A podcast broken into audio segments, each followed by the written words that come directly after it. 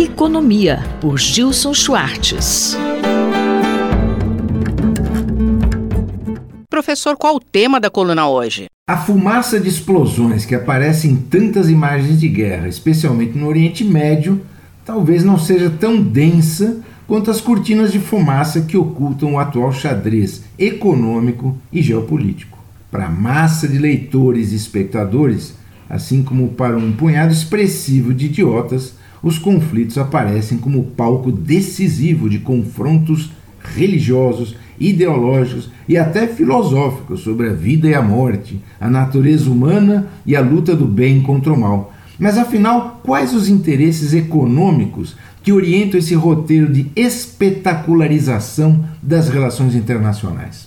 Não é casual que o debate sobre as origens econômicas da paz e as consequências econômicas da guerra seja tão ralo ou mesmo inexistente. Predomina a guerra de ícones, batalhas simbólicas em torno de confrontos semânticos sobre termos como genocídio, holocausto, apartheid, desumanização, libertação nacional, embora a informação sobre os interesses econômicos seja mais acessível do que nunca, graças à própria internet a mídia e os aparelhos comunicacionais dos estados fazem de tudo para manter a opinião pública presa a narrativas moralistas e puramente ideológicas. Na prática, esse ocultamento das agendas econômicas e geopolíticas serve também como arma. É um armamento voltado à persuasão em larga escala que oculta ou deforma o sentido econômico de cada ícone projetado exaustão em telas de todos os tamanhos. É urgente puxar o fio dessa meada para enxergar um pouco mais através da fumaça produzida por bombas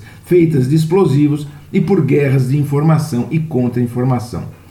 Voltemos ao tema da relação entre estados nacionais e políticas de desenvolvimento econômico e tecnológico, as tais políticas industriais ou de neoindustrialização. Um exemplo recente é o modelo norte-americano, apoio a empresas privadas num setor absolutamente estratégico para o controle de atividades essenciais para o futuro da civilização ocidental, tais como transição energética, transformação digital e o próprio controle ostensivo de corpos e mentes em sociedades democráticas. Estou falando aqui do setor de chips, ou seja, essas plaquinhas em que são desenhados, impressos e ativados os circuitos eletrônicos integrados, que são o coração e a mente de cada aparato digital, do telefone celular ao carro autônomo, passando por praticamente tudo que existe no mundo real.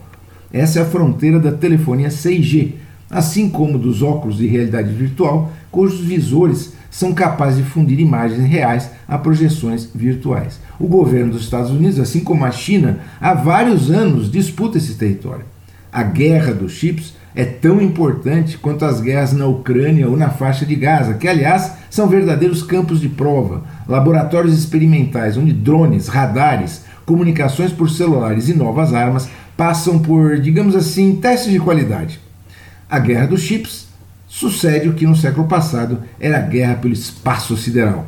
Professor Gilson, quantas empresas americanas investiram em projetos e o que isso representa? Entre 2020 e 2022, segundo a Semiconductor Industry Association, apenas 35 empresas controladas por acionistas norte-americanos declaravam 200 bilhões em projetos localizados em 16 estados, exatamente 200 bilhões de dólares, ou seja, cerca de um trilhão de reais.